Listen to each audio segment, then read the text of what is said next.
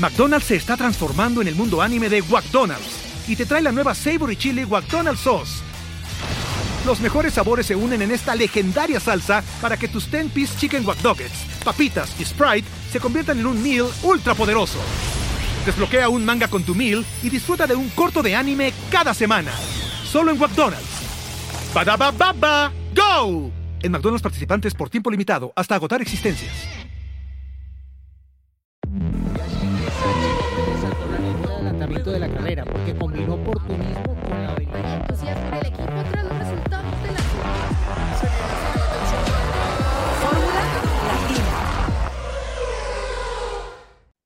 ¿Qué tal, formuleros? Un gusto saludarlos en esta semana que será, bueno, en Latinoamérica y también de este lado del charco de, de, trasnochar mucho con el Gran Premio de Australia. Los únicos afortunados son los que están allí en Melbourne que estarán en el horario perfecto, pero el resto del mundo sufrirá para poder ver las prácticas libres, la clasificación y la carrera, pero habrá que verla. Eh, indudablemente y sufrir los rigores el resto del día hasta la próxima semana. O sea que sin viajar probablemente estaremos con jet lag, tristemente. Hoy no somos cuatro, sino cinco, porque tenemos una invitada súper especial eh, por diferentes motivos. Eh, y el primero, lo tengo aquí en mis manos, es un libro que se llama El Gran Circo de la Fórmula 1 y nos acompaña su autora Nira Juanco. Voy a leer rápidamente eh, la presentación para quienes no conocen a Nira, quienes han seguido la Fórmula 1 durante la última década, seguramente saben quién es Nira, pero para quienes no y son nuevos en la Fórmula 1, les cuento. Nació en Las Palmas de Gran Canaria en 1978, se licenció, esto yo no lo sabía, en Derecho por la Universidad de Las Palmas de Gran Canaria y en Periodismo por la Universidad Carlos III de Madrid. Su carrera profesional siempre ha estado ligada al mundo de la televisión, es una estrella. Comenzó en 2004 como presentadora del informativo La Localía TV y de ahí saltó a CNN Plus. En 2006 entró a formar parte de la primera redacción de deportes de La Sexta, que es un canal español, donde en 2009 le llegó la gran oportunidad de convertirse en miembro clave del equipo de Fórmula 1 de la mano de Antonio Lobato. Durante seis temporadas viajó por todo el mundo, primero con la sexta y luego con Antena 3, cubriendo los grandes premios de Fórmula 1. Ahí conoció a Fernando Alonso, Pedro de la Rosa, Jaime Alguersuari, Mariené o María de Villota, entre otros muchos.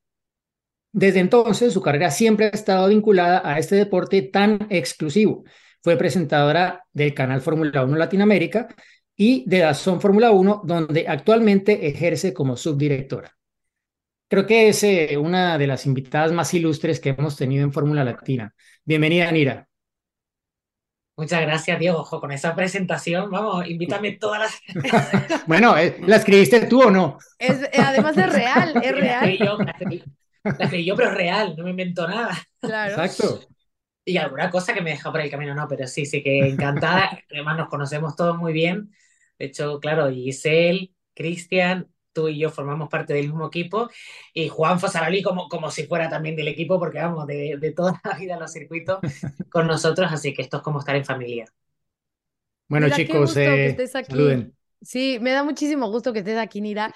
Siempre cuento la misma historia, pero no me importa, la voy a repetir mil veces cuando cubrí mi primer evento de Fórmula 1, que fue en, en Valencia en 2011, cuando era la presentación del Sauber, te vi y yo, yo un día voy a ser como ella, ¿no? Porque domaba era la dueña y señora del Pado, que donde iban a ir, iban todos. Entonces yo decía, ok, este es mi primer evento, pero me doy nada, o sea, mañana yo ya voy a estar haciendo lo que lo que hace Nira y fue uno de, de mis referentes, así que eh, siempre el tenerte aquí eh, me llena de, de, orgullo y quiero ese libro.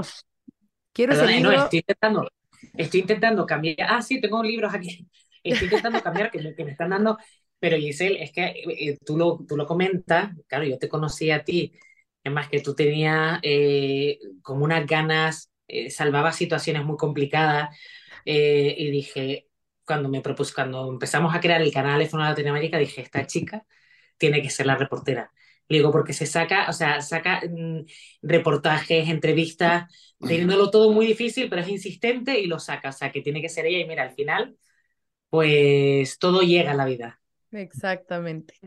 Bueno, Hola, yo me Lira. sumo. Bueno, Bueno, perdón. dale, ¿quién quiere empezar? Ah. Todos estamos tenemos- emocionados No, no. de tenerla.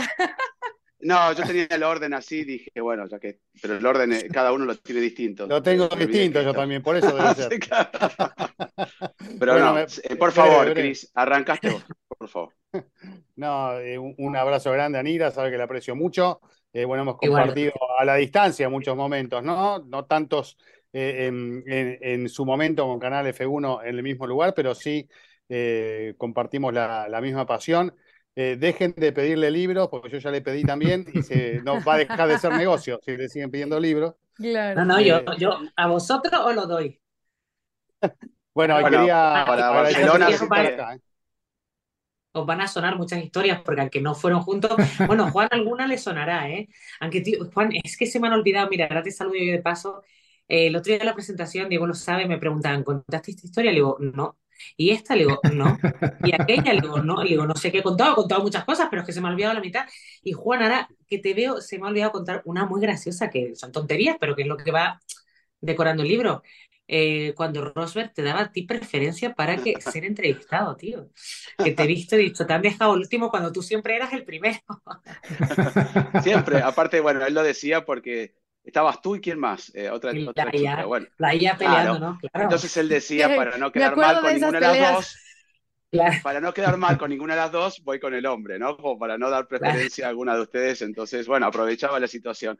Eh, pero yo quiero, bueno, antes que nada, la conozco antes que empezara la Fórmula 1, porque inclusive en alguna vez en Valencia nos juntamos en la GP2 para ver tal vez trabajar con nosotros. ¿Te acordás, Nira? Estuvimos hablando.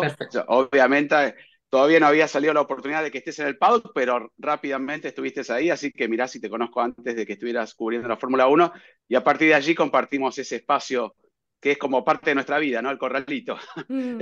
Estamos como, nos sueltan en el paddock que vamos caminando como las vacas solos hasta el corralito, ¿no? Porque es, es el lugar donde hemos estado prácticamente todos los fines de semana y bueno, y hemos tenido ahí muchos buenos momentos y con Giselle también aprovechamos para hacer la amistad, porque mientras uno espera a los pilotos hablábamos, es más, nos han tenido que callar. Me acuerdo con Ira también hablando un poco alto y los pilotos que todavía no estaban con nosotros estaban hablando al lado y nos miraban como diciendo, bueno chicos, ya está. Pero bueno, y, y ahí nacían muchas anécdotas y, y momentos muy buenos con Ira, así que te aprecio mucho. Este, me encantó todo tu proceso cuando tuviste tu bebé, o sea, es muy lindo todo lo que has hecho y bueno, también había que descansar un poco de este mundo que es bastante tirano, ¿no? Y teniendo familia dos niñitos, este, una niña y un niño, tenés que estar ahí, pero tu carrera ha sido así que, así que a mí me pasa lo mismo a veces, ¿eh? Te preguntan anécdotas y te, te pone la mente en blanco y después, cuando tenés que contar, ay, me olvidé de decir esto y justo estaba Nira, bueno, por eso me enojé en todo el preludio, que el, el prólogo que leyó Diego, Alonso, Pereira Rosa, no decía Juan José Loli. Bueno, bueno, es que, es que ojo, eh, el libro, el libro tiene, esto, esto era solamente la presentación de la, en la contraportada de quién es Mira Juanco, pero el prólogo, propiamente dicho, lo escribió Fernando Alonso y el epílogo lo escribió Carlos Sainz. A ver, ¿qué más quieres? No, bueno. no, no, no, no. Felicidad. O sea, cuando, cuando se lo propuse a, a Fernando, eh, dije, bueno, a ver. Y, y me dijo que sí, que, que, que sin problema. Y, y Carlos, claro, para mí también era fundamental que Carlos apareciera porque Carlos no aparece en el libro como, como tal, no tiene un capítulo porque yo no trabajé con Carlos. claro. Carlos entra a la Fórmula 1 justo el año que yo dejo de viajar. Y, y yo me he centrado solo desde el primer día que piso un paddock hasta el último día que me despido eh, de un paddock. Porque si no ya esto se alargaría. Entonces, pero Carlos sí que aparece en algún momento cuando era chiquitín, bueno, chiquitín, un adolescente que iba con su padre, pero para mí era importante que participara de alguna manera porque él es el futuro del automovilismo español. Él al final va a seguir en este negocio por muchísimos años, 10 mínimo. Fernando no lo sé, ahora dice que va a estar 5 años más y yo Tal lo vez. creo, porque la Otros tecnología 10 tal vez. ahora, yo, oye, de verdad, y es el que es que ahí me tiene alucinada. Mm, O sea, yo creo que a todos, ¿eh? Lo que ha pasado esta temporada con él, y, bueno, es cierto que tiene un coche competitivo, pero, pero la energía, la ilusión, eh, ese equipo que, me recuerda mucho a sus inicios con, con Ferrari. O sea, la, la ilusión tanto en él como en el equipo, con lo cual un Fernando en forma, si le dan coche competitivo te aseguro que no se va a ir el, el Messi antes de comenzar la temporada dos años. Yo mínimo, sí, tres, cuatro, cinco. Es que sin combustibles, como Benjamin Button. Mm. Encontró la fórmula de la juventud, Fernando, ¿no? Eh, algo encontró, Sí, evidentemente. Eh, pero no, lo que encontró es la pasión, lo venimos hablando acá durante mucho tiempo, esa pasión que tiene que, que lo lleva eh, a- a- y ese espíritu competitivo a estar en el máximo nivel todo el tiempo, a, pas- a pesar de haber seguido la Fórmula 1, volver, pasar por otras categorías donde también eh, dejó su sello. Creo que es un poco la personalidad de él lo que lleva a que hoy esté rindiendo como rinde, ¿no? Pareciera que el tiempo no le ha pasado. Mm. Sí, sí, sí. Mira, Yo te digo que está. eh, Sí, dime. no, perdón, no quería interrumpir, pero me quedé pensando en tu No, libro no, no, no. y- Que, y- y- que le Me imagino que, bueno, la que parte de la anécdota va a ser picantona, porque me imagino que hay cosas que no has podido poner en el libro, o, o- o no. A ver, Ya sé por dónde va, ya sé por dónde va Fosaroli. No, no, no, no, pero, imagínate pero que te- me imagino, Bueno, este, el libro lo quiero leer ya, ¿eh? Eh, para Barcelona me llevas una copia, la Sí, pago sí, igual, ¿eh? pero a ver, realmente, realmente se puede contar todo, lo que pasa que había cosas que eh, tengo que contarlas de una manera para no enfadar a nadie, ¿sabes? Claro. Pero, pero, pero sí que hay que tener cuidado con, o sea, eh, tú imagínate que tú te, que te pones que podrías perfectamente porque tienes mil anécdotas, pero hay algunas que dices, "Uf, esto mejor no lo cuento, no vaya a enfadar a Sí, alguien, no solo piloto, también compañeros, o sea, entonces, eh, a- había, de hecho, yo cuando escribo un libro, yo tenía que entregarlo el 30 de noviembre y se lo mando al mismo tiempo a la editorial y a Fernando. Porque el libro el 75% es Fernando, Claro. son anécdotas con él y tiene que ver muchas cosas con él. Y digo, no tengo ninguna necesidad de tener un problema con él. O sea, te quiero decir algo que no le Claro. guste. que Mira, o esto no fue así, mm, al- porque a lo mejor su percepción es diferente, o esto. Y le dije, por favor, léetelo, léetelo y di- dime tu opinión. Y si quieres que cambie alguna cosa y tal, pues lo, lo vemos. Y. y nada, cuando, cuando ya quedaba nada, yo ya sabía que el libro estaba a punto de ir a, a imprenta, le dije, oye, Fernando, no me has dicho nada.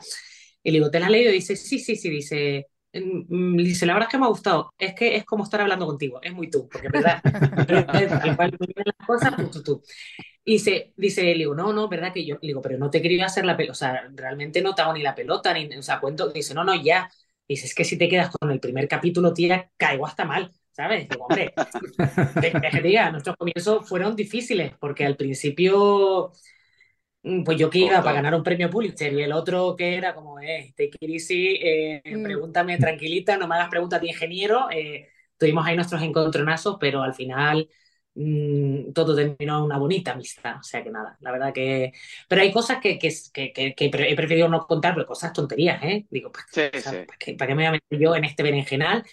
Y luego hay otros capítulos que, mm, que he hablado con los protagonistas para ver cómo contar alguna, por ejemplo, con Jaime Alguersuari, te lo cuento porque fue, yo le dije, Jaime, yo quiero enfocar tu historia como que tú eres lo que tu padre quiso, no lo que tú quisiste ser. Y me dijo, efectivamente, mi padre quería tener un niño que se llamara Jaime, que fuera piloto de Fórmula 1, lo que él no pudo ser. Y así fue. Como Claro. que él era un proyecto de su padre.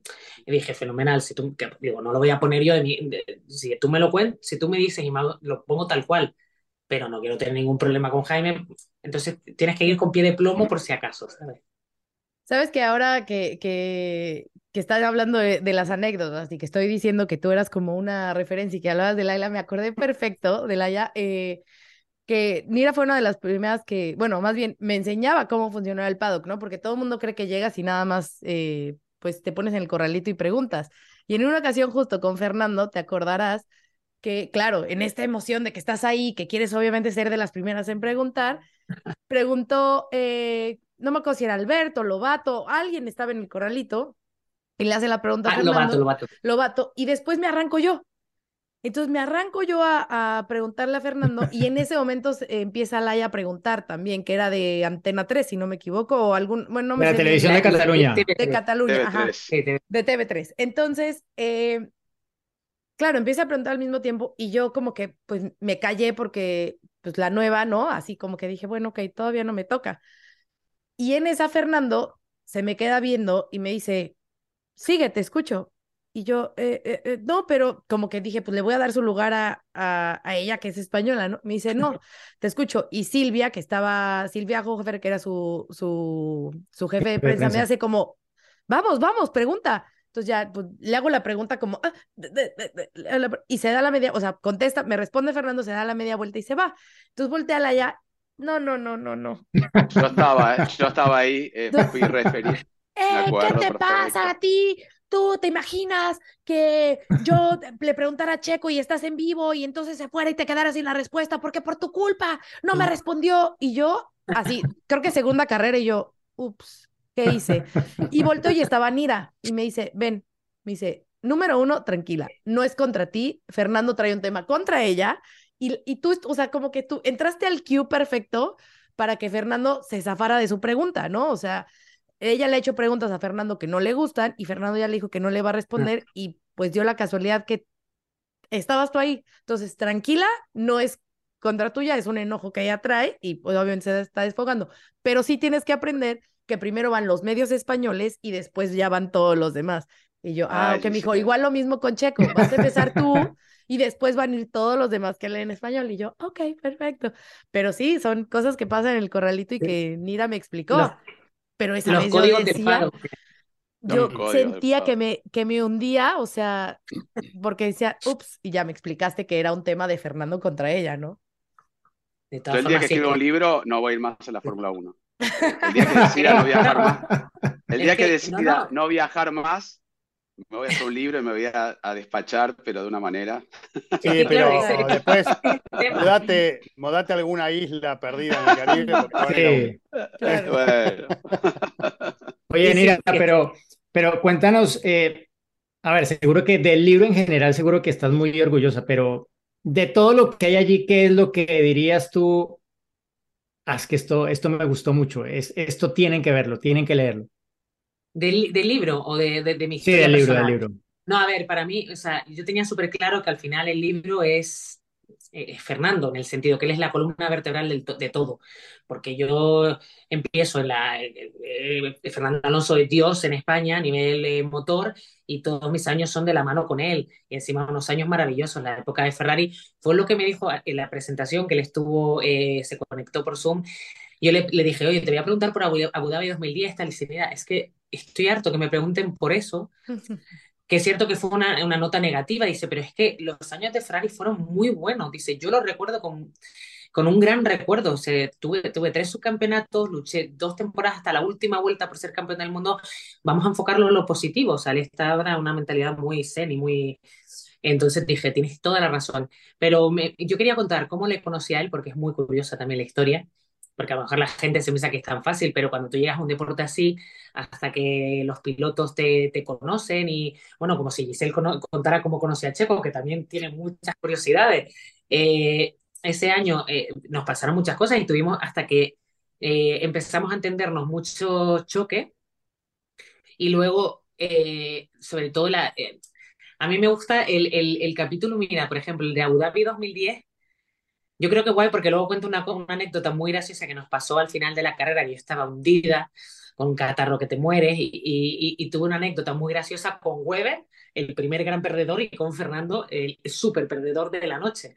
Entonces, que me voy a cenar y justo me ponen una mesa en medio de la familia de Weber y, o sea, Weber y familia, y Fernando y familia, y yo ahí en medio en otra mesa y digo, pero ¿por qué tengo que estar yo aquí? ¿Sabes? Que parece que a con estos dos señores que son eh, eh, eh, un, alma en pena. Y luego al final, bueno, pasaron una serie de cosas y terminamos juntándonos todos en una mesa y tal. Entonces, bueno, como terminar con una nota positiva de, de ese año, también me mm, cuento mucho el capítulo de la primera edición del Gran Premio de Corea, porque es que eso es para contar, ¿sabes? Todo.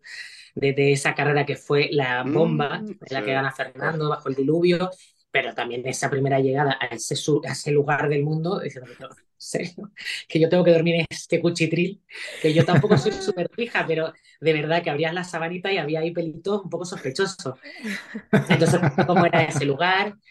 Y luego, eh, es muy bonito, yo creo que, eh, sobre todo el último capítulo, ya como cuando yo decido que voy a dejar de, de viajar, cómo me sentía. O sea, yo desde que se lo comunica Antonio, que fue en el Gran Premio de Japón 2014, todo lo que pasa en ese Gran Premio, que es súper triste, la llegada del tifón, el accidente de, de Bianchi, eh, o sea, fue todo como, ya la tristeza me acompañó desde ese, desde ese Gran Premio de Japón hasta el final, porque yo, eh, afortunadamente la decisión fue personal mía de dejarlo, de dejarlo que era mi sueño, mi pasión, eh, sabía que hacía lo correcto, pero me dolía en el alma. O sea, era como tener aquellos diablillos, si no, si no. Y, hombre, yo creo que fue la mejor decisión de mi vida, pero yo sigo echando de menos cada vez, mira, yo, yo cada, o sea, yo lo paso mal viendo las carreras en la tele porque veo los circuitos y digo, y me entra una nostalgia buena, ¿eh? pero lo echo mucho de menos, eh, pero bien, o sea, pero realmente fueron los mejores años de mi vida profesional, sin duda, y fue una experiencia vital, profesional, cultural, que, bueno, que me quité lo bailado, pero sí que es verdad que la decisión de dejarlo fue muy difícil, pero lo que digo, afortunadamente la tomé, la tomé yo, con lo cual no hay frustración, porque yo fui la que di el paso. Entonces, bueno, esa última parte del libro, contar cómo me sentía también fue un poco, eh, quería plasmarlo y fue un poco difícil.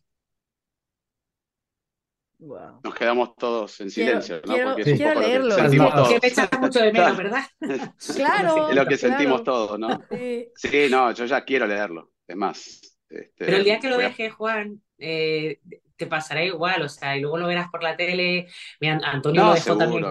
Sí, sí. Y a mí me encantaría eso, me encantaría hacer un par de carreras, o sea, o turnarme, hacer, es que ni siquiera la mitad, porque es verdad que con hijos Mm. es demasiado. Pero hacer seis o así, que hacemos un grupo de tres y venga tú seis, seis y seis. claro. Claro, sería fantástico. De hecho, este año voy a, a Barcelona y le dije a Liborio, digo, es mi jefe, le dije, tengo que elegir una, digo, por favor, que llevo tres años aquí y, solamente voy a Gran Premio España, y me lo sé de memoria, y ya aviso, voy a ir a Las Vegas. ¡Eh! ¡Nos vemos en la Por todo lo alto. Claro. Sí, sí, sí. lo tengo aquí. A, lo tengo aquí a media cuadra. Por supuesto. Claro, claro. Pues nada, prepárenme todo, porque yo voy. Bueno, nos quedamos a dormir en la de Giselle, porque no hay muchos hoteles y son caros. Ya. Sí. Nos quedamos todos en la de Giselle. Sí, sí, bueno, pero si tampoco vamos a dormir mucho, Juan, ese gran premio, sí, no, ese gran premio para hacerlo hasta con gafas de sol. Hay que seguir de largo, claro, hay que seguir de largo. Ahí ese fin, todo el fin de semana se sigue de largo. Claro. Bueno, y saludos para el amigo Liborio y mm. si me quiere invitar a mí, avisarle también que estoy ahí. Este, Nira, te quiero hacer una pregunta que tal vez, bueno, la contestaste de alguna manera, pero ¿cuándo comenzaste a pensar en, escribir un libro? ¿no? Porque es un paso enorme, es algo que, cuesta mucho tomar la decisión, hay que estar muy pendiente de ello, saber cómo, con quién juntarte para que sea también bien redactado, lo hiciste tú, no mm. sé, pero bueno, con la editorial, ¿cómo empezó todo? Es como tener un bebé prácticamente, el proceso es larguísimo. Sí, bueno, a ver, eh, a mí ya me lo propusieron hace un par de años y dije que no, que, que, no, yo creo que no había terminado de, o sea, yo seguía viajando y es verdad que ahí tan metida no. Y a mí me llaman en enero del año pasado y me lo, eh, una editorial que, es la, la, que lo publica, Esfera de los Libros, que se dedica sobre todo a libros deportivos y mi saber. Y yo digo, pero a ver, no. Digo, ¿a quién le va a interesar lo que yo tenga que contar? O sea, es que ya hay un montón de libros de Fórmula 1, ¿sabes? Es que yo ni soy técnica, ni soy experta, o sea, y lo demás lo puedes encontrar en Google, ¿sabes? Lo que pasó en esta carrera y en la otra. Dice, no, pero a ver, eh, tú al final tienes la visión de una mujer que hace por primera vez esto en España por una televisión nacional, las dificultades con las que te encuentras, cómo conoces a los pilotos, anécdotas, tal. Y, y claro, al final, cuando eres periodista, te, pues, escribir un libro es como una satisfacción personal. Y dije, bueno, voy a hacerlo. Lo más que puede pasar es que se rescinda el contrato, porque mm, y esto firmo en, en, febrero y tenía que entregar el libro el 30 de noviembre. Y empiezan a pasar los meses, me cambio de casa, me mudo, empiezo a organizar una boda, me caso. Eh, a mi hijo pequeño le tuve que operar ahí de una enfermedad que tiene, que está todo perfecto, pero una historia. Y de repente eh, eh, mi, mi, marido me decía, oye Nina, ¿cuándo vas a empezar a escribir el libro? Y yo, ni me lo nombre, porque es verdad que no sabía, tenía súper claro cómo quería empezar, o sea, pero luego me daba miedo atascarme, tampoco sabía muy bien la estructura porque tenía que meter entre medias, pues eso, pero el La Rosa, el equipo HRT, Jaime Alguersuari, María de Villota, María, tenía que irlos metiendo todos y que tuviera, todo tuviera como un sentido y fuera fluido. Y entonces yo me puse un plazo, le digo, el 1 de septiembre empiezo a escribir. Y así fue, Pero tres meses. Septiembre, octubre, noviembre, no, estás loca. Sí, sí, sí, sí. Pero entonces ya eso ya fue como, eh, mi, o sea, ya tenía, o sea, ahí sí que tenía plazo yo misma de mínimo una página y media, dos páginas por día, y si un día no cumples, pues se te acumulan y lo tienes que... Y al principio fue muy bien porque ah, salió todo muy fluido, pero cuando iba pasando el tiempo iba calculando, hostia, me queda un mes y medio y me queda más de medio libro, o sea, todavía voy por la temporada 2012, mal, mal, mal. Y, pero bueno, al final, la verdad que cumplí los, cumplí los plazos, eh, todo salió bastante fluido, o sea, no, empieza, porque al final este libro no, te tienes que documentar un montón. Eh, me parece una chorrada, pero vas a hablar de una carrera y ya, ya la tontería de Fernanda abandonó, pues ver exactamente en qué vuelta abandonó. Eh, luego, como voy narrando cómo va ese mundial, sobre todo el de 2010, que hasta el final están, hasta casi, hasta casi la última carrera, cinco pilotos peleando por el mundial, la diferencia de puntos, tienes que hacer tú los cálculos. Tonterías que te retrasan, pero la verdad es que salió bastante fluido y, y fue una satisfacción personal, aparte de por, por ahora tener el orgullo de decirte un libro eh, pues porque recordé muchas cosas y eso que se me han quedado muchas en el tintero y que, y, que ya quedan aquí, pues cuando me quiera acordar de cosas, pues mira, cojo mi libro que lo tengo aquí y digo, venga, eh, Ah, y digo, pues Ah, recuerdo. ah. Y lo que voy a hacer, como se me han olvidado muchas cosas, voy a empezar un blog o algo pues para eh, cuando vengan lo que no conté de ese gran premio, porque es que se me ha olvidado la mitad, ¿sabes? una versión 2, Eh, un, un volumen 2, puede ser. No, no, porque no, no, Bonus. ya, ya, tampoco, tampoco hay que abusar track, a la así gente... como un bonus track aquí en Fórmula Latina, un... No, voy haciendo ane- an- anexos, ¿sabes? Pero nada, nada, eh, esto no, lo que sí que alguna cosa tengo que, cuando hay una segunda edición, alguna cosa tengo que corregir. Mira, por ejemplo, Jacobo Vega, que es un compañero mío, nada, me ha Mm. dicho dos fallos técnicos que hay, pues de, sí, de, de, de, de cosas y esto no fue, por ejemplo, una tontería que yo cuento de cuando Jaime Alguersuari, eh,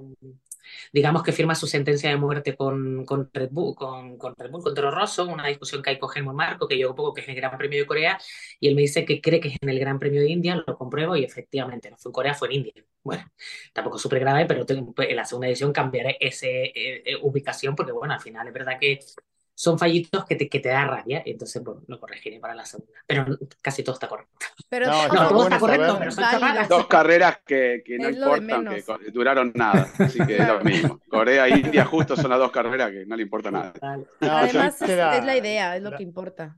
La opinión Sí, sí, sí. de, de Fernando, bueno, recién nos comentaste la, la corrección que te eh, sugirió Jacobo, pero no sé si son poquitos los días. ¿Ya tuviste alguna, me imagino uno cuando escribe un libro, otra de las cosas que, que pretende es tener alguna devolución, ¿no? De, sobre todo de la, de la gente querida o de los allegados o de los entendidos en la materia. ¿Tuviste alguna devolución o es muy temprano todavía? No, sí, por ejemplo, eso, Jacobo, que sí que se lo. O sea, básicamente la, la opinión, y Manuel Franco, que es otro compañero también que, que viajaba para, para AS, la opinión es, eh, o sea, básicamente coinciden, y sin haber hablado entre ellos, ¿eh? porque yo se los envié antes de la presentación y se lo había leído ya para la presentación.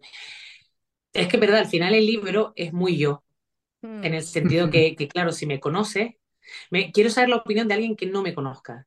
Si me conoces, pues incluso te saca una sonrisa porque es verdad, y, y mi madre también, que se lo, mi madre sí que le iba mandando capítulos para que ya, que no era una, una, una persona muy fiable de juzgarme, por eso soy hija, pero eh, me dice, es que el libro que es muy fluido, muy dinámico, y es como si estuviera escuchándome contar una historia.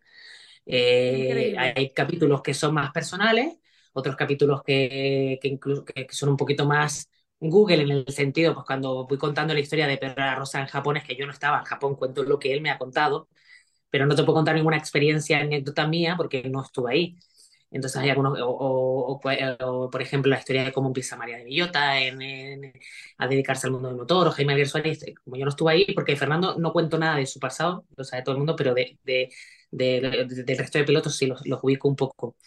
Pero, pero eso, eh, casi todo el mundo coincide en que no me quiero pero que ágil, dinámico y es como si estuvieras hablando conmigo. Quiero saber la opinión de alguien que no me conozca, a ver qué le parece, porque claro, entonces, ahí no tiene una referencia, pues mm. a lo mejor no les caigo bien, yo qué sé, ¿sabes? Eh, o, lo, o, se les queda corto. Yo, lo, lo que pasa es que lo, lo, bueno es que yo sí que creo que, que porque si no eres súper amante de la Fórmula 1, este libro se te puede hacer pesado, pero precisamente como está muy salpicado de anécdotas, pues yo creo que se hace un poco más ágil. Yo Mira, creo que ¿y hay versión digital? Sí. Ah, sí. bueno, para, para que la gente que no tiene el acceso al libro físico y sobre todo en Latinoamérica puedan acceder ¿no? a, a comprar el sí, libro sí. en versión digital. Sí, pero oye, que yo se las doy para a Melissa y que os la lleve en el siguiente Gran Premio. Bueno, a ti, Diego la tiene. Y, Cristian, lo, hago llegar. Pues yo, yo le traigo a Cristian. Sí, pero, pero para nuestros seguidores, ¿en dónde lo pueden bajar en su versión digital? Pues claro, para los seguidores. Eh, eh, tengo que informarme.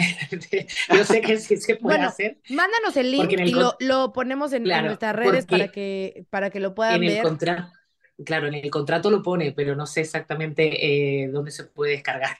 Ok, mándanos. y bueno, eh, bueno, me encanta escucharte, me encanta escucharte así, me encanta. Creo que sin duda estoy segura que ese libro es tal cual como lo estás diciendo. Y creo que ahí es donde radica la magia, Manira, en el que tú puedas contar ese tipo de experiencias, como lo dices. Todos nos podemos meter a Google y encontrar lo que queremos, pero lo que marca la diferencia es justo lo que, lo que tú le das, lo que tú le imprimes, ¿no? El que el libro se parezca a su autor y que el libro tenga ese, ese sello de alguien que vivió la Fórmula 1 como tú lo hiciste. Así que muchas felicidades, enhorabuena y espero leerlo pronto para, para decirte, eh, darte mis comentarios y mis insights, aunque te conozca. pero, pero me va a dar mucho gusto eh, compartir contigo y seguramente, como lo dijiste, habrá cosas que los estaré leyendo y que voy a decir, ah, yo estaba ahí o me acuerdo de esto o tal cosa, ¿no? Sí, sí. Seguro, seguro que muchas gracias. Eh, eh, y, sí. No, no, te quería preguntarte, Anira, ¿qué, qué, fue lo más difícil de contar? De todas las historias que hay, ¿cuál fue la más difícil de contar? Eh, la más difícil fue Jaime, pero Jaime porque quería que también fuera positiva, porque Jaime al final es un piloto de estos atormentado, llámalo así, ¿sabes? él se dedicó a un piloto con muchísimo talento, porque Jaime era bueno, tenía mucho talento, pero es que él me lo decía, yo siempre me pregunto qué hubiese pasado con mi vida si mi padre en vez de regalarme un kart con siete años me hubiese regalado un piano, porque a mí lo que me apasiona de verdad era la música. Entonces, recalan un equipo como Red Bull por, por, por, el talento que tiene, ahí cuento la historia de cómo le llaman para hacer unos test y enseguida dicen, pero luego... Eh, eh, está en Toro Rosso, pero enseguida empiezan las tirantes con Helmut Marco, porque Jaime tampoco es un piloto que se calle, y, pero quería que su historia fuera bonita y positiva. Y, y es un capítulo del que estoy especialmente orgullosa porque, porque creo que, que, que, el objetivo que tenía lo cumplí. Y eso fue difícil cómo enfocarlo, y luego fue muy difícil de María de Villota. Pero por, pues porque todavía, todavía que nos cuesta, María era parte de nuestro equipo, ¿sabes? El año que, que ella fallece, eh, de hecho, cuando Antonio le empezó a preguntar cosas para recordar, porque claro, es que a mí de verdad yo tenía que...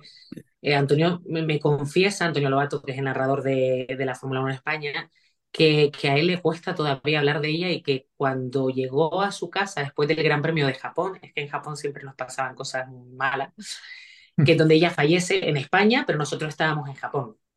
Y, y nosotros de hecho damos la noticia de su fallecimiento en directo los primeros entrenamientos libres. Y cuando él llega a su casa, tiene el libro que acababa de sacar María sobre su accidente y su superación en su casa, una dedicatoria súper bonita. Y me dice que es incapaz de leerlo. Incapaz de leerlo, dice, porque el fallecimiento de María dice que le ha afectado casi más que el de su padre.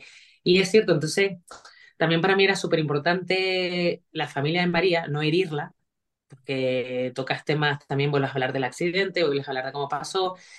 Y aunque la hermana me dio, porque estaba con ella, detalle, la hermana, yo creo que no ha sido, porque yo se le mandé también su capítulo, no sé si ha sido capaz de leérselo. La hermana, de hecho, me dijo, mira, prefiero no hablar, te voy mandando audio de voz porque me cuesta mucho todavía hablar del tema de mi hermana. Entonces, bueno, fue un capítulo eh, en el que yo ni quería hacer daño a nadie recordando, pero no podía no recordar la figura de María, entonces había que contar toda la historia tal cual fue. Bueno, que, que, es, que en paz descanse María de, de Villota, que todos eh, la recordamos. Eh, eh, y está su libro también para quien quiera leerlo y conocer quién fue María de Villota, que fue eh, mucho más que, que una piloto, eh, una persona que, que, dejó huella, como lo escuchan de voz en, en muchas personas. Y pasando la página, bueno, pasando páginas aquí, Nira, que son 325 horas de tu libro, em, hay que hablar de Australia, porque es la carrera que viene, y fue tu primera carrera en la Fórmula 1. Australia 2009. Me río con el capítulo anterior que tiene el título Qué rara es esta chica. ya nos dirás por qué se llama así, pero luego Comienzos difíciles es el título que tiene el capítulo que habla de lo que fue tu primer día en un Gran Premio de Fórmula 1, Australia 2009. Sí, eh, yo a Australia siempre le tendré un cariño súper especial, pues porque ahí viví unos momentos que, que, que me han marcado, que, que, que, eh, que los tengo muy, muy, muy vivos en mi memoria. Qué rara esta, esta chica, porque cuando yo empiezo a hacer los test de pretemporada, te lo resumo muy, muy breve, eh, a mí me había prohibido Oscar del Castillo, que era el redactor jefe de La Sexta, hablar con Fernando, más que en las entrevistas. No le saludes, no le hables, porque vas a romper la amistad que tiene con Antonio. Y yo, vale, vale, vale. Entonces yo no le saludaba, no le hablaba. Nos decía, lloviendo ahí en Jerez, ¿vas a tomar un café? Yo, no, no, no, no, no, gracias, tal. Hasta que un día me dijo, a ver, deja de hacer el ridículo, niña, sabes que te estás mojando, no voy a salir a correr, vete a tomar un maldito café, ¿sabes? Y entonces empieza decir, ¿qué te pasa? ¿Sabes? ¿Tú tienes algún problema conmigo? Le digo, yo nada y tal. Y bueno, ahí fue, ya rompimos un poco el hielo. Y en Australia yo llego súper nerviosa, súper, porque al final, bueno, eh, yo nunca había hecho nada similar, pero es que ni siquiera había hecho directo yo, eh, Antonia apuesta por mí, yo todavía le sigo preguntando por qué, pero yo había hecho tres directos en mi vida, cuatro, pero yo no había hecho una cobertura deportiva, mm, vamos, ni similar ni, ni ninguna. Entonces llego muy nerviosa y siempre cuento una anécdota que a Fernando también le repateaba al principio, pero yo dos semanas antes me voy a Woking a entrevistar a los pilotos de McLaren invitadas por, por McLaren.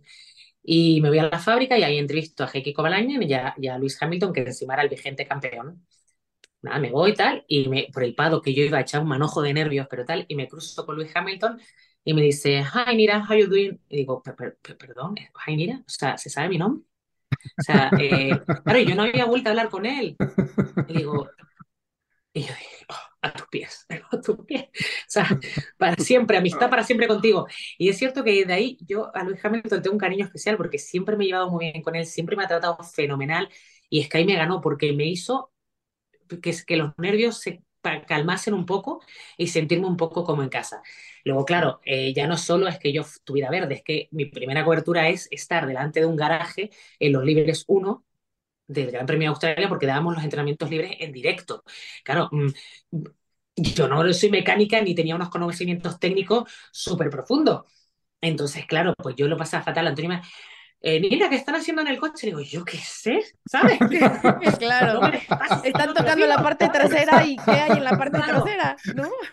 yo, eh, yo qué sé. Entonces, claro, yo me acuerdo que, que salí en la primera sesión de entrenamientos libres, que no hablaba con nadie. Yo cuando me bloqueo, pues no hablo. Y estaba ahí, digo, que nadie me pregunte cómo estoy, que nadie me pregunte cómo estoy, que nadie me... Y estaba sentada con Antonio, con Fernando, con, con Luis, con todo el grupete ahí. Y Antonio, también te pasa algo? y ya empieza a llorar. Le digo, es un desastre, no voy a ser capaz, es que tú para que me das paso, que no.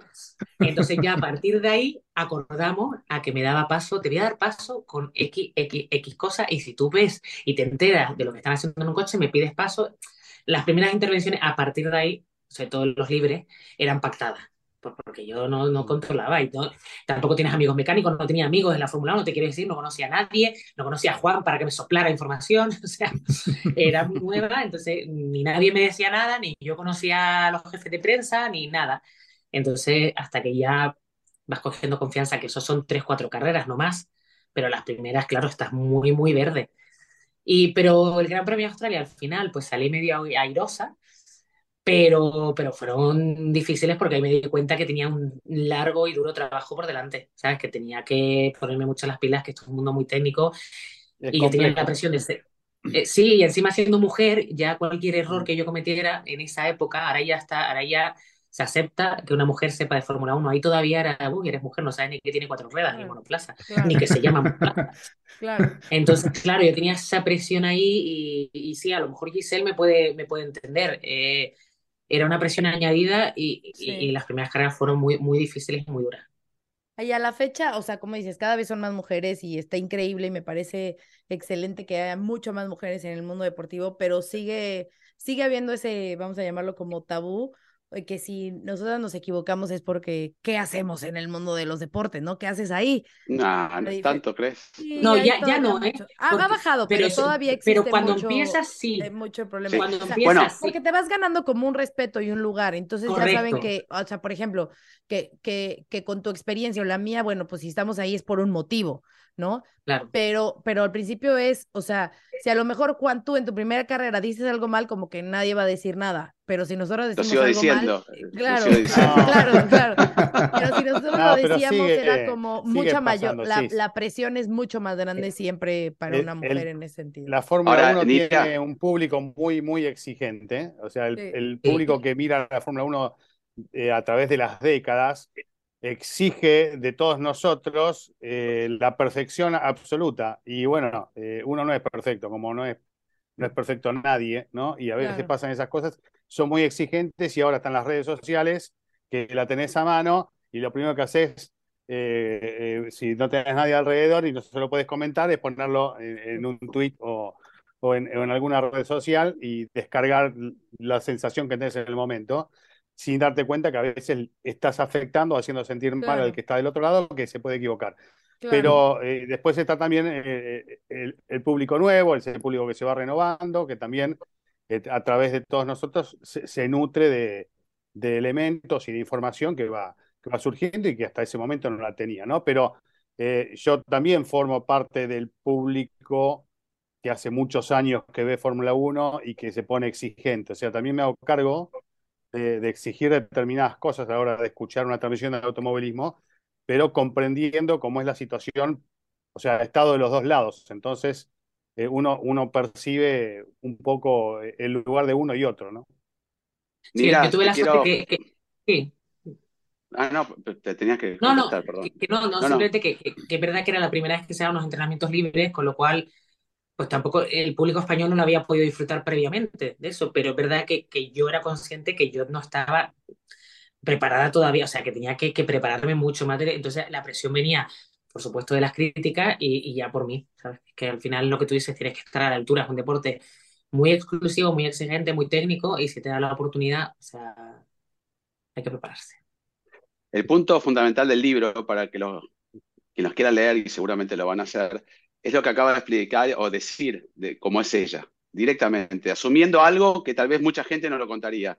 Eh, yo no voy a ir a decir, "Ah, no sabía nada, o tenía nervios, o me iba a poner a llorar. Eso es Nira, ¿no? Y eso es lo lindo, eh, tener eh, la sinceridad, porque a veces uno dice, bueno, uno muestra algo delante de cámara o cómo es, pero por detrás está muerto de miedo, es toda la misma sensación que tuviste vos la tuve yo, pero tal vez no lo, no lo decís para no quedar como, no sé, eh, no te digo débil, pero como eh, vulnerable, ¿no? Y vos lo acabás de contar y es buenísimo, por eso la gente seguramente se va a identificar muchísimo con, con el libro porque le estás contando, como bien dijiste, tu mamá lo leyó y dijo, esta es Nira, ¿no? Entonces, eh, eso es lo bueno, a veces uno lee muchas cosas o ve personajes en, delante de cámara que realmente no lo son detrás. Y yo creo que vos siempre transmitiste esa naturalidad. Eh, tenemos algo en común. Yo una vez dije pastor alemán y vos lo dijiste. Yo, yo lo dije grabado. Pastor alemán. Y Ulises, Ulises me dijo, Juan, acabas de decir pastor alemán. Y yo le digo, no, estaba grabado. Eso se borró. Le dije, lo hice borrar la tarjeta para que nunca trascienda. Vos lo dijiste, no sé si en vivo, En pero directo, Sí, sí. sí, sí. El canal Fórmula 1 Latinoamérica, tenemos- sí. en- compartimos eso. Yo tuve la ventaja de tenerlo grabado, pero y nunca lo dije. En cambio, vos lo sumiste y salió, y no importa, porque eso es, así hay que hacer, ¿no? Si toda Cuando la lo gente dijo fuera Nira fue como, todos así como, como es, realmente lo dijo, o sea, fue así como, acaba de decir pastor No sé alemán. qué Bueno, estaría sí. pensando. ¿Cómo? Está el meme, está el meme, ¿no? De- del mono de- hemos del piloto de Lotus con cara de pastor alemán. Claro, Sí, sí. qué risa. Qué En fin, risa. Oye, pues no, esa- eh, esa, mucho. Dime, Nira, dime, dime. No, no, que de esas anécdotas de, de metidas de pata y tal, también cuento. Y, y- y, eh, en el canal lo llamaban las miradas. Mirada era como. Ya. Bueno, Así que eh, muchas. todos, todos tenemos de esas. Aquí en el anecdotario hemos contado muchas. Yo también, cuando eh, entrevisté a personas que según era una persona y era otra, ¿no? En Japón, sí, me acuerdo. Sí, sí, sí, o sea. porque Ah, míralo, suerte, ahí está. mira, Para que quienes nos suerte- están viendo en. YouTube, ahí está. el pastor alemán, que por suerte yo tampoco estaba en directo, entonces lo pudimos, lo pudimos borrar y no salió al aire. Y ya después eh, entrevisté al, al original, pero. Al personaje. ¿Eh? No, no, eh, eh, al personaje en cuestión, pero que es que Sí, esas sí, cosas sí, al claro. final. Lo que pasa que, que es verdad, y ahora con las redes sociales eh, no hay, no hay piedad. No hay No. piedad. No, No no. No, no. No, bueno, a ver, ya nada, vamos a entrar en Australia 2023. Eh, pero antes de terminar con el libro y, y entrar A a ver. Australia, tengo una idea. a ¿Por qué ver. no lo hacemos para el próximo año con tiempo? una gran reunión en un gran premio, que vaya Nira, que quiere ir, Giselle, todos juntos. Chris, se puede hacer. Oye, se puede hacer. Yo tengo Vamos una a mejor organizar. idea. Yo tengo una mejor Organizamos. idea. Mira, Sí, sí. ¿podemos, ¿podemos regalar uno de tus libros aquí en Fórmula Latina? ¿Hacemos un giveaway de, tu, Sí. de tu libro? Sí, sí, sí, sí, sí, Vale. sí, hombre, por supuesto. Sí, Va, sí. ahí está. Yo me con- comprometo a. con dedicatoria y todo de Nira Juanco para. Vamos a hacer la dinámica en las redes sociales de, de Fórmula Latina para que eh, Sí, sí, sí. estén pendientes. Pero la idea de Juan es buenísima también. ¿eh? Ah, que sí, hacemos una reunión. se va a llamar de. Reunion. Es más, hasta podemos llegar a ofrecer algunos eh, formuleros de, obviamente, no gratis, este, y hacer un viaje nosotros ahí, estar con mucha gente y hacer a- una linda reunión y pasar un fin de semana como al principio, ¿no? Como si sí, estaría muy bueno. Seguimos siendo unos niños, pero bueno. Vale, pues a partir de ahora empezamos a ver a cuál puede ser. Que yo, ¿Cuál cuál puede si ser? Alguno de los circuitos donde yo no he estado, mejor, porque así lo conozco. Mejor. Así Claro. es. Claro. Oye, Nira, em, no puedo dejar de preguntarte, ¿cuándo llegará la 33? A ver, eh, yo estoy segura que va a llegar esta temporada. O sea, segura, porque, porque es verdad que Red Bull está años luz, pero fallarán. Pues porque ahora eh, voy a preguntaros a vosotros y sobre todo los que viajáis, cómo viaja Checo Pérez, pero yo creo que no es el mismo del año pasado. Eh, y además se da cuenta que tiene un coche con el que él también puede luchar por ser campeón. O sea, no, yo no creo que vaya a tirar la toalla eh, de, a primera de cambio. Con lo cual, alguna cosita entre ellos, porque ya hemos visto cómo es Max Verstappen y Checo no se lo va a poner fácil esta vez. No sé cuándo. Eh, hemos sacado eh, hoy en un programa que hacemos los martes un dato, claro, tú ya sabes que aquí en España está todo el mundo revolucionado, hace paralelismos con el garaje, que, que todos los pilotos que han conseguido su podio 101, que Claro. es el, el- el que conseguiría Fernando eh, la próxima vez que se suba a algún cajón del podio, todos los que han conseguido el 101 lo han hecho con victoria de los últimos tiempos. Michael Schumacher, Hamilton, Vettel e incluso Kimi Raikkonen, que llevaba cuatro años sin ganar, cuando consiguió el podio 101 lo hizo con victoria. Oh, En Austin vos. 2018, sí. En Austin, eh, to- totalmente de una forma sorpresiva, o sea, sorprendente y sin, ser- sin ser ni mucho menos, porque todavía me puedes decir, bueno, sí, Vettel dominaba, bueno, sí, Hamilton dominaba, bueno, sí, Schumacher dominaba, pero el caso de Raikkonen, no. Entonces, ahora aquí se está vendiendo la historia de la próxima vez que consiga el podio, eh, el 101, que es el siguiente, lo hará con victoria. Oye, y puede ser, porque Melbourne al final es un circuito donde pasan muchas cosas. Eh, Le tener fue muy pole, bien el año tener- pasado. A, a Alonso Correcto. le, le va- le Sí. gusta el circuito. Sí, sí, le ha ido muy bien, inclusive con Alpine. Ahora, si va tercero para el podio 101 y no está ganando, levanta pa- y queda cuarto para no romper la Para no estadística. dañar la estadística.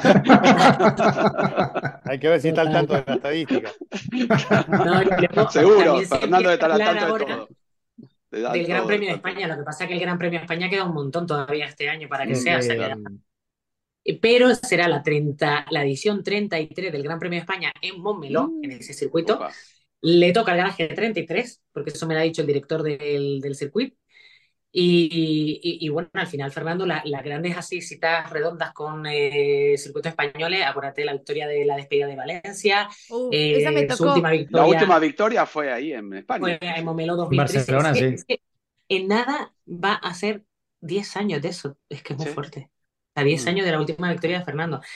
Yo espero que llegue antes de eso. Sería muy romántico, muy bonito, pero bueno, que vuelva a ganar en, en- que haga la 35, ¿sabes? No lo sé. Pero aquí el país, el país se viene abajo porque aquí, Diego, tú lo puedes ver, o sea, la, la gente está revolucionada.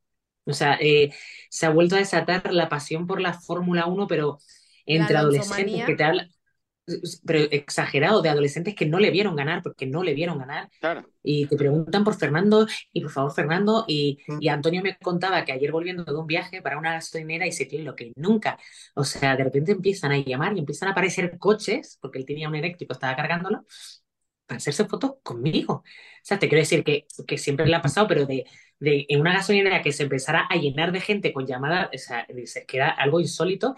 Y aquí está, y, y me da también la sensación que a nivel mundial, no tanto como en España, obvio, pero sí que, mm, contra, no deja de ser Fernando Alonso y que esté de vuelta es algo maravilloso. Y Mercedes va a volver a estar de vuelta también y volver a ver a Hamilton y a Fernando luchando, es que eso va a ser algo maravilloso. Es que yo creo que este año va a ser una temporada alucinante, aunque Red Bull no permita que nadie se la acerque.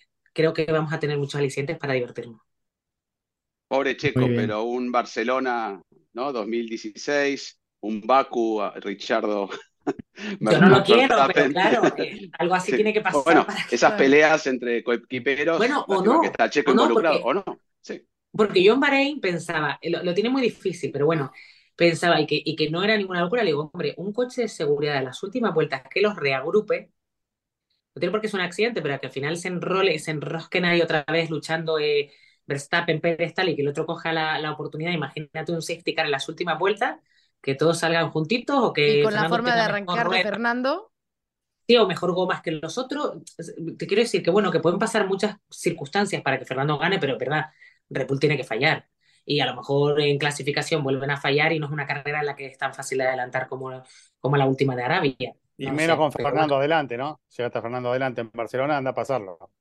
Claro. sencillo. Oye, me, me, hizo falta, no, no sé si hay algo, tiene que haber alguna historia con Fettel en este libro. Yo lo iba a mencionar hace rato que dijeron que si había contado todo, pero dije, mejor me voy a callar porque no vaya a hacer esas cosas que no contó.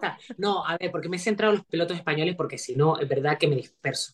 Entonces, de Hamilton le dedico ese momentito de, en el que aclaro que es un piloto al que yo admiro y siempre me lleve fenomenal, que era en Australia 2009. Y Vettel hablo un poco de él eh, cuando hablo de mm, su segundo mundial, eh, su segundo mundial, perdón, el tercero en Brasil 2012.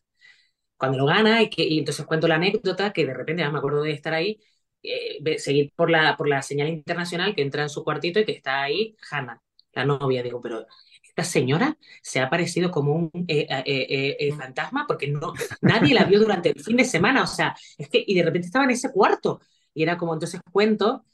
La, la, clase de piloto que era Sebastián, que era un piloto diferente, un piloto que cuidaba, que, que cuidaba, que cuidaba y ha cuidado al máximo su vida privada, bueno, que no tiene redes sociales, habla un poco como era Vettel, eh, que, conmigo siempre fue excelente, pero no cuento muchas historias con Vettel, pues si no, ya eh, eso se me iría de madre. Pero verdad, el otro día, cuando iba a hacer la presentación, pues mi marido iba a añadir, eh, que yo, yo jamás me he metido en la Wikipedia para añadir nada, no sé ni cómo se añade ni cómo se corrige, para añadir que he escrito un libro y tal y cual y actualizarla. Y de repente se pone a leerla y dice, pero mira, tío, tú, tú, tú hace cuánto no te metes. Y digo, yo no me he metido nunca en la Wikipedia esta mía.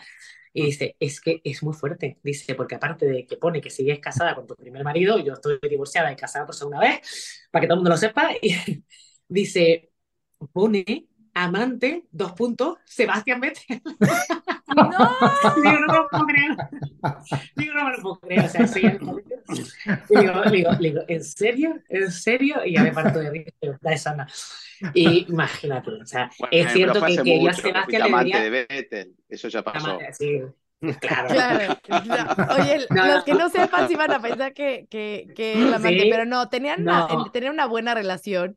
Claro, yo voy a aclarar igual y echaban mucho, Hamilton. o sea, como que Vettel como que le echaba entre la bromilla y así, como que le echaba el claro. Mucha broma, siempre, siempre. A, a, siempre. a Nira, pero nunca pasó más, o sea. Nada, no, pero que había una conexión de, de pues que, que, él se divertía mucho en las entrevistas conmigo y yo le seguía el rollo y porque tenía la suerte de que yo en inglés pues no fuera súper fluido como para seguirle todas las bromas porque él es súper rápido, porque se nos iba a enterar, pero es verdad que siempre al final me terminaba eh, vacilando con alguna historia o tomando el pelo con alguna, pues yo qué sé, yo también como entro al trapo enseguida y me meto en mis charcos y en mis meteduras de pata, pues siempre, pero vamos, que, que nada más lejos de la realidad es que encima si hay una persona que es más familiar, más devoto, de, es, es Sebastián Vettel, yo lo siento, a lo mejor otro puede, no puede ser lo mismo, pero en ese caso la gente no puede estar más equivocada. Y luego, por ejemplo, también eh, Juan lo sabe, otras entrevistas que yo amaba y que me lo pasaba pipa y que también siempre tenían mucho, mucho de sí, eran con Nico Rosberg, porque también sí, era otro claro. piloto muy así, muy divertido, que te, que, que te entraba en la broma, que no sé qué. Entonces, sabes que son entrevistas de las que siempre vas a sacar algo súper positivo. Claro. Y, bueno, y aparte de, te lo preguntaba porque es que, claro, tu paso por la Fórmula 1 en los circuitos fue todo el mejor momento de Sebastián Vettel en la Fórmula 1, ¿no? Por eso también sí, es un poco hecho, visto como el villano en España, ¿no? De hecho, estoy segura que cuando me fui dijo, mira, me, me ha dado mala suerte, se ha ido, mira. Coincidió, bueno. Claro, no ganó más. No, sí, sí, y además tú sabes que, que, claro, y por eso en España se decía, y, tal, y el otro día también me reía con Fernando, yo defendía mucho a Vettel y en España se metían mucho con él, decían que simplemente ganaba porque tenía el mejor coche. Yo dije, obvio, es verdad que lo tiene, pero hay que ganar. También está Weber ahí para peleárselo, es cierto que es el ojito derecho de Red Bull, todo lo que tú quieras, pero hay que ganar, hay, hay que conseguir las poles cuando me puse a escribir el libro, también me llamó la atención un dato de Vettel que jamás ganó una carrera partiendo más allá de la tercera posición. Claro. Es que no tenía ni que remontar, pero también hay que conseguir las poles. Es mm. cierto que. Pero, pero en España se le criticaba mucho y yo siempre me pongo del lado del La mía es que al final la gente me da pena. Entonces, si, si se meten con alguien, yo voy a defenderlo. Y como se metía mucho con Vettel, lo defendía mucho en antena. Entonces, claro, pues la novia de Vettel y encima, como me llevaba bien con él, y yo creo que Vettel sabía que yo hablaba muy bien de él y por eso siempre, después del Drivers Parade, hablaba conmigo, o sea, como que siempre me permitía mm. O porque sabía que yo en España le, era de las pocas personas que le defendía. Bueno, yo creo tú y Antonio, los dos defendiendo a Vettel. ah, como una broma, ¿no? Digo, perdón. O sea, que es que yo a veces me saca, y mira que yo soy aloncista, porque al final era el piloto nacional, o sea, para nosotros que ganaba y por el trato y la relación personal, pero no quita para que yo admirara y respetara las victorias de Vettel. Para yo cuando escuchaba cosas es que me subía la bil y digo, pero en serio, claro. ¿sabes? Solo gana por el coche, o sea, entonces me, enfadaba, me enfadaba, digo, es que de verdad, ¿cómo soy, sabes?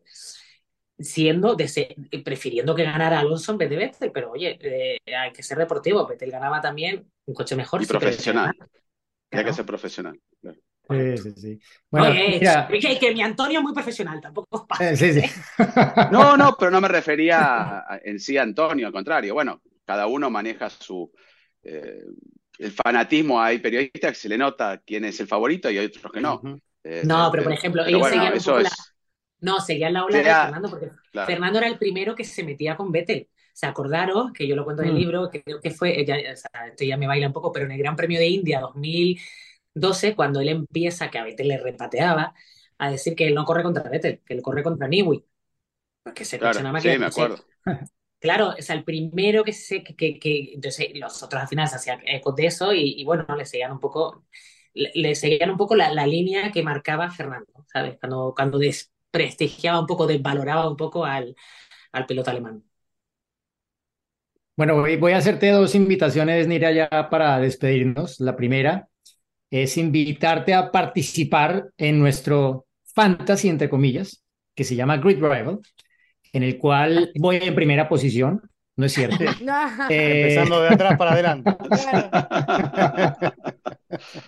no, en serio, te, te, invitamos ya. Bueno, nuestros formularios están a tope. Es una liga que viene creciendo muchísimo. Eh, te ponemos aquí el código QR para que puedas entrar. Y por otro lado, eh, te vamos a hacer entrega oficial en pocos días de el kit de Fórmula Latina. Giselle, por favor. ni yo tengo un kit. a ver, Giselle, que no te veo. A ver, ahí te va. Mira, ver, la párate, playera párate. de Fórmula wow, Latina. Estoy viendo a Juan. Qué buena. Qué Pero buena. que estoy viendo a Juan, quiero ver a Giselle. No, pues ponle, cámbiale tu... Ahora, ahora, ahora, tu- sí. Ah, a ver, ahí está, ahí está, ahí está. Oh, Ah, te- yo quiero una. Fórmula Latina, eh, hay Oye, pues sudadera, Está buena, ¿eh? hay Está gorra, linda, hay ¿eh? playeras. Me encanta. Me Hay encanta. hoodies. Hay hoodies. Sí, hay hoodies. Oye, pues en cuanto me Wow. llegue, yo me lo pongo. Además que me Venga. encanta, que yo voy con mucho de ese. Ahora ropa cómoda y ese tú ya sabes, cuando estamos ahí. Aparte es eh, entalladita. ¿no? Es entallada. Es entallada. no me voy a volver a parar. este, o sea, lo que se vio, se vio. Oye, yo entallada, no, No, yo yo era es entallada, está bien. No, es no, para- no, la para- talla que quiera. Ah, ¿no? Cada quien elige la Ah. talla que quiere. Claro, yo quiero anchito, anchito, que yo ahora, Juan, ya no te pasa cosas, ¿sabes? Yo ya soy una Bueno, pero se, Uno que es bien ya por no. por también latina. antes también, te quiero decir, pero que yo tengo mis años, ¿sabes? Mira, Ya estás estoy- igual que te conocí hace no sé cuándo, ni digamos. Ay, cuánto, mantiene muy bien, Nira. Dios te oiga, estas patas de gallo no están de Es acuerdo. más, yo podría escribir algunas Somos todos unos niños. que decían muchos de los del paddock de ti.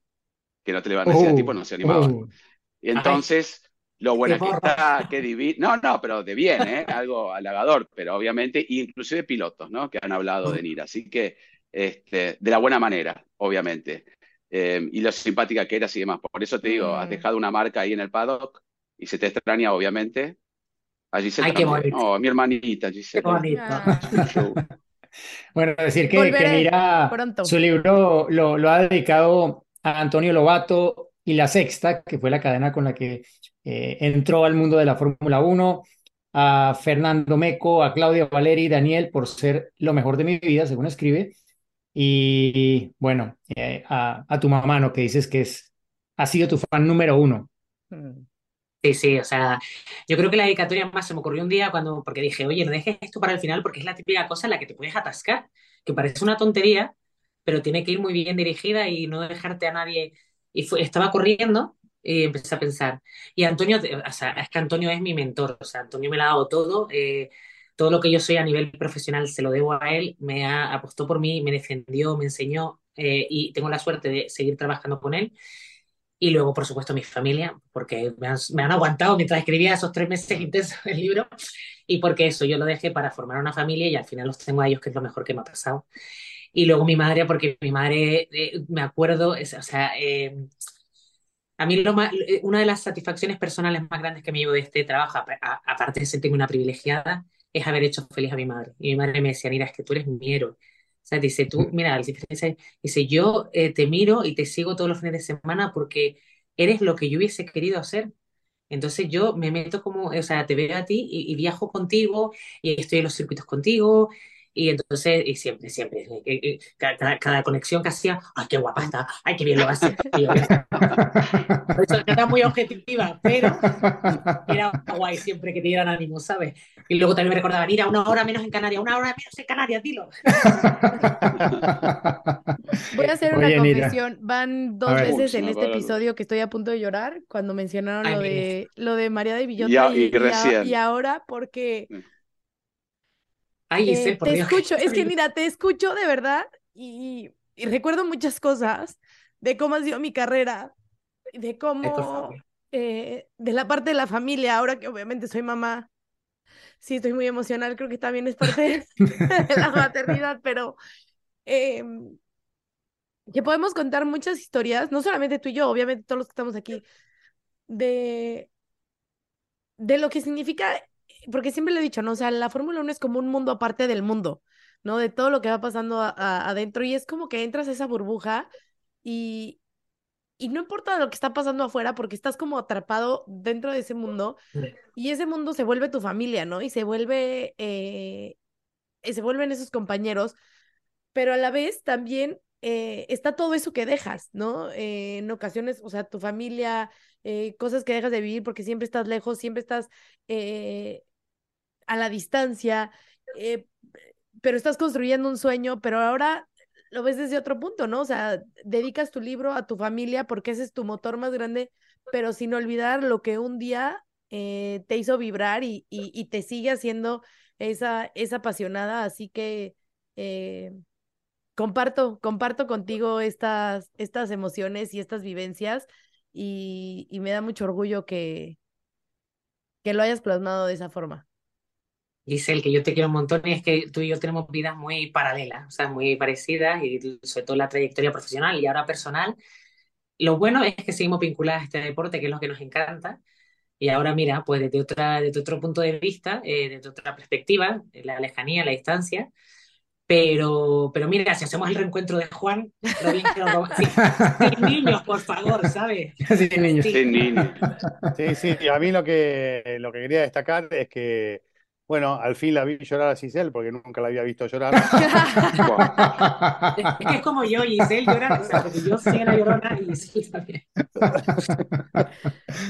bueno, no, ni la verdad que muchas gracias. Eh, creo que todo el que haya escuchado o visto este episodio de Fórmula Latina no va a querer otra cosa diferente a, a comprar tu libro porque va a empezar a leer y va a escuchar tu voz en, en su mente inmediatamente que todas las historias, la forma como hablas, a mí siempre me, me, me ha hecho mucha gracia positivamente, obvio.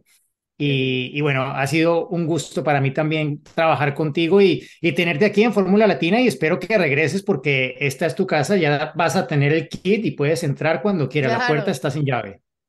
Oye, en serio, muchísimas gracias y además es que les quiero a todos un montón porque es que con todos hemos compartido un montón de cosas Y, para mí es un placer, o sea que cuando queráis, yo estoy encantada de entrar en Fórmula Latina.